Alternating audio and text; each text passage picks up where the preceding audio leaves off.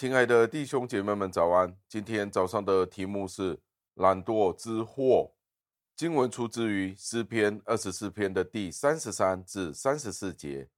经文是这样说的：在睡片时，打盹片时，抱着手躺卧片时，你的贫穷就必如强盗速来，你的缺乏仿佛拿兵器的人来到。感谢上帝的话语。懒惰的人最坏的要求就是让他休息片刻，打盹片刻。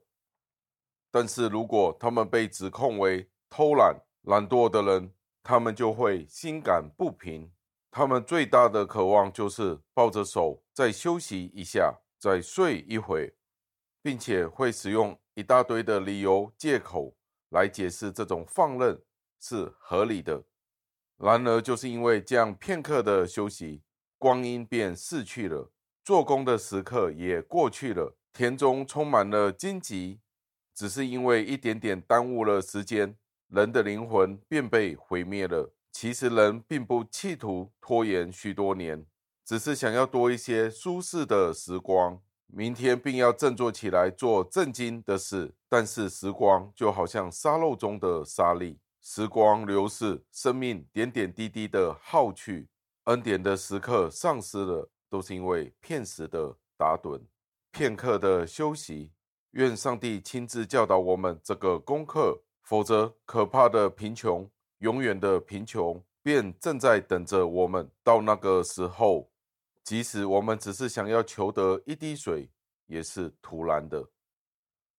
贫穷就好像一个滚轮，往前压下那些在前面的人。不停地往前滚动，向前追赶，压倒懒散的人，毁灭了人的意志；软弱的人奔向未来的心智。时间一分一秒的过去，这个可怕的滚轮就越来越靠近了。这个滚轮身负重任，不会延迟，故此他一直追赶不停。他带着权柄与能力，就好像拿着兵器的人，直冲向前。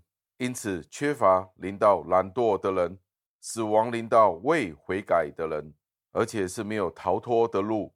所以，我们要趁着神圣之日破晓来到之前，勤奋地寻找主耶稣基督，否则便会来不及了。人的悔改也会为时已晚。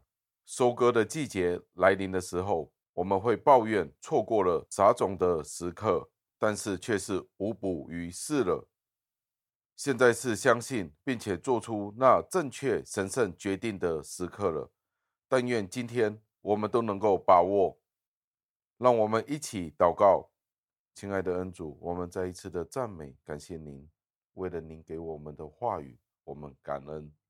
您指出我们的倾向就是想要再多睡一会儿，想要再打盹片刻，但是之后。贫穷便会好像强盗一样的来到，仿佛好像拿着兵器来到我们的面前一样。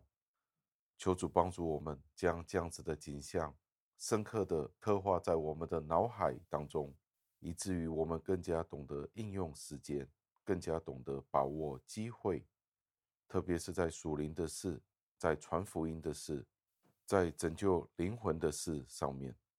求主让我们不要懒惰。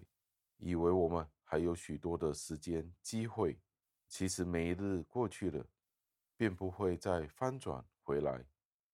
求主教导，求主监督，求主垂听我们的祷告，是奉救主耶稣基督得胜的尊名求的。阿门。